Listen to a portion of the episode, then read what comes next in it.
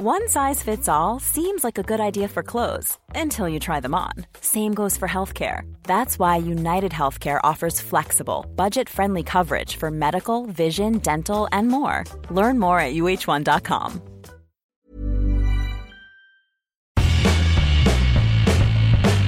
Hola a todos, esto es Sin Comentarios, el programa con los temas y noticias que a todo el mundo interesa y las opiniones que nadie pidió.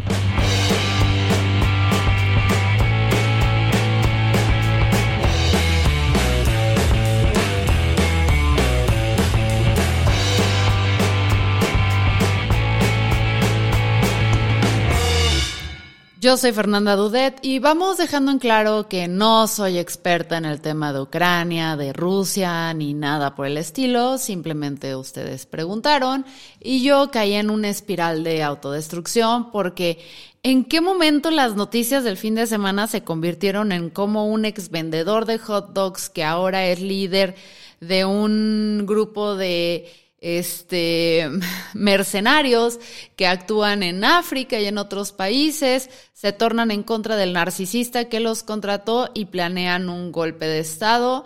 Me pareció todo muy, muy irreal y dije, bueno, vamos a hablar un poquito al respecto y vamos sobre todo a investigar mucho al respecto. Entonces, quienes no sepan, del viernes en la mañana al sábado en la tarde noche, Rusia estuvo muy estresada porque un grupo de eh, repito, de mercenarios, marcharon hacia Moscú para hacer qué? No tenemos puta idea. Pero vamos yéndonos desde, desde para atrás. Primero tenemos que saber quién es Pregoshin, porque le estuve viendo muchos podcasts para entender cómo se pronunciaba y aparentemente es Pregoshin. Pregoshin es un sujeto, una persona, es el líder de este grupo, de este, eh, de este grupo, no es paramilitar, vamos, son mercenarios, las cosas como son que al final de la Unión Soviética estuvo 10 años en prisión. ¿Por qué carajos? No lo sabemos. No pude encontrar un artículo que me pudiera explicar por qué estuvo esta persona 10 años en prisión. Pero cuando sale, dice, ok, vamos a poner un puestito ahí de hot dogs, que luego generaron suficiente dinero para que empezara a hacer una, una serie de restaurantes que eran particularmente elegantes. Y Putin era muy frecuente a estos lugares. De hecho, llevó a líderes de Estado, a otros líderes de Estado, a cenar ahí. Eh, en el 2000, este sujeto sigue extendiendo su negocio, pero ahora a la industria Pregonish, Pregoshin. Y a los que no me ven, estoy con la manita así. Eh, extiende su negocio a la industria de catering, donde empieza a dar almuerzos eh, a escuelas tal cual. En el 2010, Putin, a través de préstamos de banco estatal, ayuda a que Pregoshin abra una fábrica y a través de su empresa Concord gane contratos millonarios para dar comidas a escuelas públicas.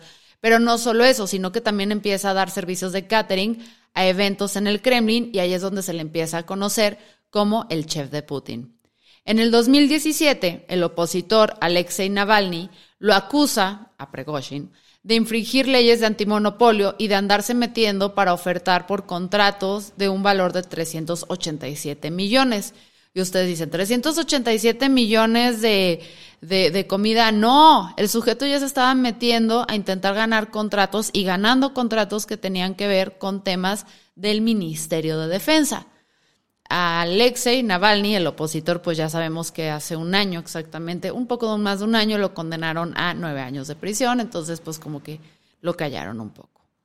Ahora, este sujeto hace un grupo que se llama Grupo Wagner, eh, que es una fuerza mercenaria con alianzas en el Kremlin, pero de esas alianzas es como ese amigo que no reconoces. El Kremlin dice, no, nosotros nada que ver con ellos, pero todo el mundo dice, pura madre, cabrón que tiene alianzas con el Kremlin, donde además de gestionar este, temas militares, también gestiona temas de, eh, de desinformación en redes sociales. De hecho, se le acusa a este grupo de estar detrás de todo, no todo, pero muchas de las acciones que se tuvo desde Rusia para desinformar durante las elecciones de Trump. Pero su fuerte, su fuerte es fortalecer a Putin en territorios con conflictos alrededor del mundo. Y se dice que este grupo está principalmente activo en África, donde sus mercenarios dan seguridad a líderes nacionales y la palabra en inglés es warlord, señores de guerra, no sé cómo se traduzca esto en español, a cambio de que les paguen. Ellos están ahí por el dinero y no nada más que les paguen en billetes, sino que les pagan en recursos como oro, petróleo este, y otros minerales que son sumamente valiosos. Y se dice que el trabajo de Wagner, o sea, de Grupo Wagner en África, es una manera en la que Putin está pudiendo financiar su guerra con Ucrania, ¿no? ¿Quiénes dicen esos? AP News y otros políticos, ¿no? A mí no me vengan a culpar por nada. Eh, Pregoshin recluta, recluta principalmente, bueno, cuando empieza todo este desmadre, bueno, desde el principio, recluta gente de cárceles de Rusia o exmilitares del área de inteligencia.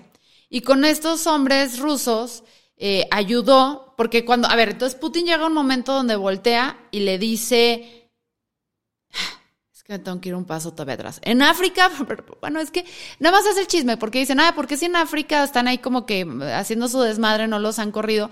Porque estos güeyes, además de ayudar a todo lo que sea democrático y todo lo que parezca como que, que huele a democracia, estos grupos lo están reprimiendo. ¿Y por qué la gente no se está yendo en contra de ellos y los busca sacar? Porque están engatusando a las personas en África, como que conquistándolas para que estén de su lado. ¿Y cómo lo hacen? Pues están como que mm, con este apoyo estratégico en África, están em, financiando algunas cosas en las escuelas en África, les están ayudando a que generan certámenes de belleza, generan fiestas, ferias, etcétera, etcétera. Entonces tienen, de hecho, en las universidades en África donde están estos grupos ya se empieza a dar ruso en las universidades. Y está muy interesante porque lo que buscan, más allá de nada más generar desastre y recursos, sino que es una guerra ideológica donde estos países les están diciendo, a ver, cabrones, pues volteen a ver qué está sucediendo en Rusia, volteen a ver esta ideología y vamos para allá. Y sí ha tenido cierto efecto porque cuando las Naciones Unidas votaron para tener una relación, una condena con lo que estaba pasando en Ucrania, 17 de los 35 países que se abstuvieron de votar pues son tal cual de África y son países donde el grupo Wagner está activo. Entonces sí está llegando a tener el impacto sin reconocerlo Putin que está buscando en estos lugares, ¿no? Em, pero bueno, dejando a un lado, en ese momento Pregoshin tenía, creo que me parece que eran 14 mil, 12 mil mercenarios y pues cuando empieza todo el desmadre con Rusia, pues Putin le dice, oye, güey, pues hay que ayudar, compa. O sea, necesito ayuda acá. Y Prigozhin le dice, sí, güey, pero yo nada más tengo como 14 mil personas. O sea, y ahí tú traes un desmadro tototote, entonces pues échame la mano. Y Putin le dice, ah, chingón, no hay pedo, saca gente porque vas, o sea, voy a necesitar en vez de los 14, 12 mil, no recuerdo bien el número que tengo, voy a necesitar 50 mil. Y le dice, no hay bronca, eh, recluta, pues les digo, gente de la ex militares del área de la inteligencia, pero sobre todo de las cárceles de Rusia, agarra gente que peleen contigo seis meses y después de esos seis meses quedan absueltos, son totalmente libres. Entonces, pues le acepta el Pregoshin ahí el trato a, a Putin y empieza a tomar acciones y específicamente en una batalla que fue la de la ciudad de Bakhmut, que es una de las batallas que se ha tenido en Ucrania más extensas y más sangrientas, pues ahí le entra Pregoshin y ahí pierde aproximadamente a 20 mil de sus 50 mil hombres.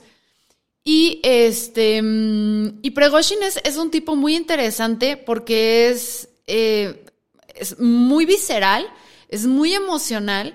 Eh, y él siente, porque eso lo vi en un podcast dedicado a Moscú, él siente que ya es de las personas como muy cercanas a Putin, pero no, Putin sabe precisamente para qué lo necesita, es un sujeto que va a decir sí a todo, por eso lo dejó crecer económicamente, por eso lo deja, o sea, hubo un problema de derechos humanos el año pasado donde uno de los comisionistas o las personas de los proveedores del grupo Wagner intentó ir a Ucrania, lo agarraron la gente de Pregoshin lo empiezan a torturar con un mazo hasta que lo matan, lo graban en videos, hace viral, la gente dice, ¿qué pedo de Putin? Yo no veo nada porque este sujeto me sirve. Entonces, cuando, cuando empiezan esta batalla a tener broncas, Pregoshin empieza a tener broncas con una persona muy específica del de el, gobierno de Putin, que es este, uh, uh, uh, se me va el nombre, pero eh, básicamente, a Yerbeni, no, Ah, ah, ah, ahorita, ahorita les digo, pero es un, es un líder del, del, Ministerio de Defensa que Pregoshin pues simplemente no se entienden, empiezan a, tener muchísimos conflictos. Y en un video que se sale totalmente de tono, Pregoshin llega a decir de esta batalla donde se pierden los 20 mil hombres, se llega a poner enfrente de los cuerpos en fila con sangre y empieza a cagotearse al, al, gobierno, cosa que no sucede en Rusia porque todo es sumamente vertical y nadie cuestiona nada porque si no así se va. Empieza a decir, oye, este, pues no me mandaron este, armas, no me mandaron alimento, no me mandaron nada y pues este es el resultado. Eh, mis chavos básicamente están siendo asesinados, ¿no? Muy raro, porque es un güey que dentro de sus campañas son famosos por violar todos los derechos humanos, caer en abuso sexual, en todas las atrocidades que ustedes pueden tener, pero sí tiene esta parte donde su gente es su gente. Entonces, en este video acusa al ejército de Putin de incompetente, de matar a sus tropas, eh, no darle municiones, etcétera, etcétera. Em, y pues les digo que esto se sale totalmente de cómo, cómo, cómo operan los rusos tradicionalmente. Y eh, Putin, en vez de como que intentar hacer algo o sanar ahí la curita o algo, pues como que le dijo, vas y chingas a tu madre, porque este sujeto que estaba como que criticando, Pregoshin, pues lo pone, o sea, en, lo pone al general Valery Gerasimov, lo puso directamente a cargo de las fuerzas rusas en Ucrania. Entonces, Pregoshin se quedó así como, ¿qué, qué pido, güey? O sea, te estoy diciendo que este es el sujeto que dejó matar a mi gente y pues se arma el acabose, ¿no? Em, de hecho, recientemente le preguntaron a una, en una, en una entrevista a este Pregoshev si él se creía como Gregory, como este Rasputin, el místico este que ganó influencia sobre el zar ruso, eh, que le decía que tenía, al afirmar tener el poder curar, que podía curar la hemofilia, ¿no? Del hijo de, del zar. Y Pregoshin contestó así de, no, yo no detengo la sangre, pero derramo la sangre de los enemigos de nuestra madre patria. Entonces tienen un discurso muy, muy, muy nacionalista, ¿no? Eh, pero, repito, no es uno de los colaboradores cercanos de, Putin, no es ni siquiera su confidente, es nada más como que uno más del staff hay, un, hay varios episodios de él muy buenos en un podcast que se llama In the Shadows of Moscow. y lo encuentran en Spotify. Eh, entonces, este sujeto hace lo que el Kremlin quiere y se beneficia económicamente de este proceso, pero ya llegó a un nivel de dinero donde se trata más de dinero, se trata de poder, se trata de algo que sobrepasa, ¿no? Entonces, ¿qué pasó el, fin de semana? Pues de repente, de estarse beneficiando de esta situación, Pregoshin dice que recibió ataques por parte del ejército ruso, donde creo que murieron personas de él y dice, no, no mames, esto no se vale, eh, yo no lo voy a tolerar. Y no convoca a un motín, no convoca a un golpe de Estado, sino que convoca a una marcha por la libertad hacia Moscú en caliente. Esto lo hace el viernes en la mañana y se va en caliente. Cuando llega me parece que es a 200 kilómetros, por aquí lo debo tener este, se acerca a 200 kilómetros eh, y como que ahí, de algo súper surrealista, llega a un acuerdo con el dictador de Bielorrusia, donde dice, ¿sabes qué, cabrón? Te retiras, eh, bye, aquí muere todo, vas para afuera, lo vamos a dejar como que olvidado, no va a haber consecuencias para ti tus hombres, pero aquellos que, o sea, que se participaron en este cagadero se tienen que que ir, o sea, ir donde no sabemos, ahorita que chequeé las noticias no se sabe ni dónde está Pregoshev, ni dónde está su gente, y los otros mercenarios de tu equipo que no han sido, que no participaron en esta marcha, pueden integrarse y pueden darse de alta en el, en el Ministerio de Defensa, pues para volverse parte del ejército, ¿no? Y esto es lo que pasó como en 38 horas. Ahora, ¿por qué sucedió esto? es como todavía todos los podcasts, todos los noticieros, todo lo que chequé, tienen un chingo de teorías, pero nadie sabe a ciencia exacta qué. Por un lado, dicen que al, ver, al haber cuestionado de una manera tan severa y tan directa al, al gobierno de Putin y Putin haber reafirmado a una de las personas que él estaba cuestionando, era posible que lo pudieran perseguir políticamente ilegalmente y este pues meterlo a la cárcel, entonces era una forma como de curarse en salud. ¿Qué esperaba hacer este sujeto? Nadie tiene idea. O sea, nadie tiene idea, porque por un lado voltean y dicen, a ver, ok, sí, tenía un chingo de hombres, eh, mucho del ejército de Rusia está pues ahorita en Ucrania, está como que desparramado por todos lados. Supón tú que si llega a Moscú, la policía que está en Moscú ahí como que más o menos le da un poquito a la batalla, pero al final ocupa unos edificios importantes en Moscú y después qué, cabrón.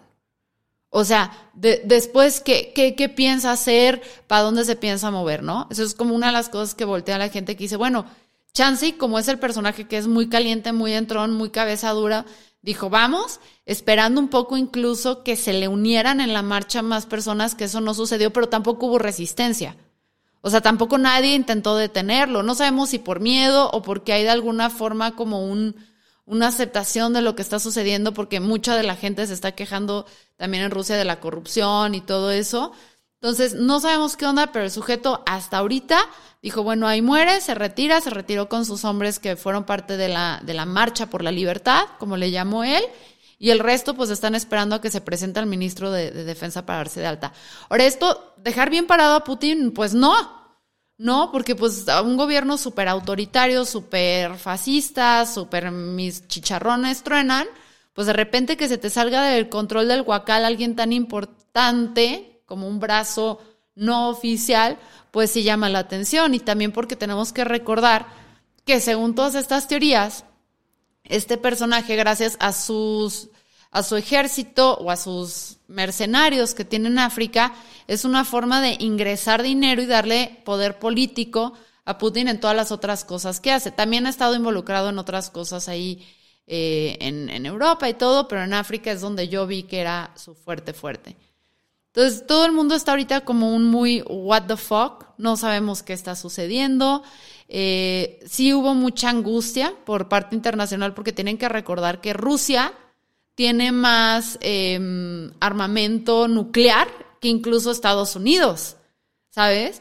Y Putin pues podrá querernos muy mal. Es un ojete el señor, lo que quieran, pero se ha mantenido relativamente bajo control. O sea, imagínense un Trump, una persona que por sus huevos decide que va a tomar Moscú con ese armamento, o sea, ya hubieran tronado bombas, ya hubiera habido señales de advertencia, ya hubieran pasado cosas.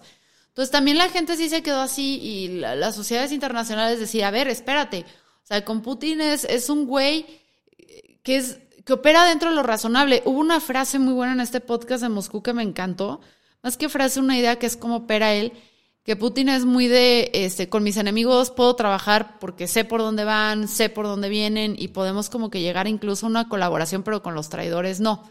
Entonces Putin es una persona que dentro de, de lo horrible que es, tiene cierto nivel de razonable. Y el otro sujeto no, el otro sujeto es una bala suelta.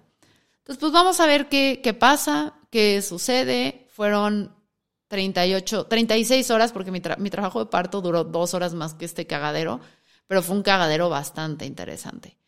Em, no prometo seguir cubriendo mucho de Rusia. Este lo cubrí porque ustedes lo pidieron, porque me pareció, repito, fabuloso que de repente un ex vendedor de hot dogs que se hizo restaurantero tiene un ejército de mercenarios que están operando en África a merced de un narcisista que la trae cantada contra un ex comediante que es presidente ahora de Ucrania y por culpa de todo este cagadero, ahora el maíz está más caro y el mundo es un cagadero. En fin, eh, este fue como que espero no haberlos confundido tanto, tanto. Eh, para mí fue como muy claro lo que pude investigar. Ojalá lo, lo haya podido comunicar de manera adecuada.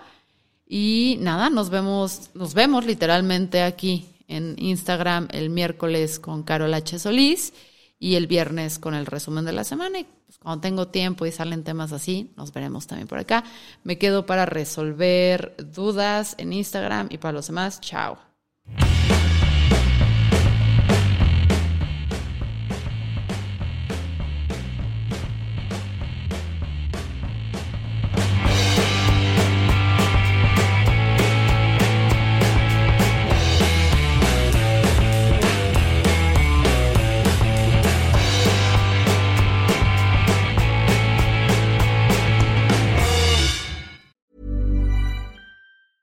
Planning for your next trip? Elevate your travel style with Quince. Quince has all the jet setting essentials you'll want for your next getaway, like European linen, premium luggage options, buttery soft Italian leather bags, and so much more. And is all priced at 50 to 80% less than similar brands. Plus, Quince only works with factories that use safe and ethical manufacturing practices.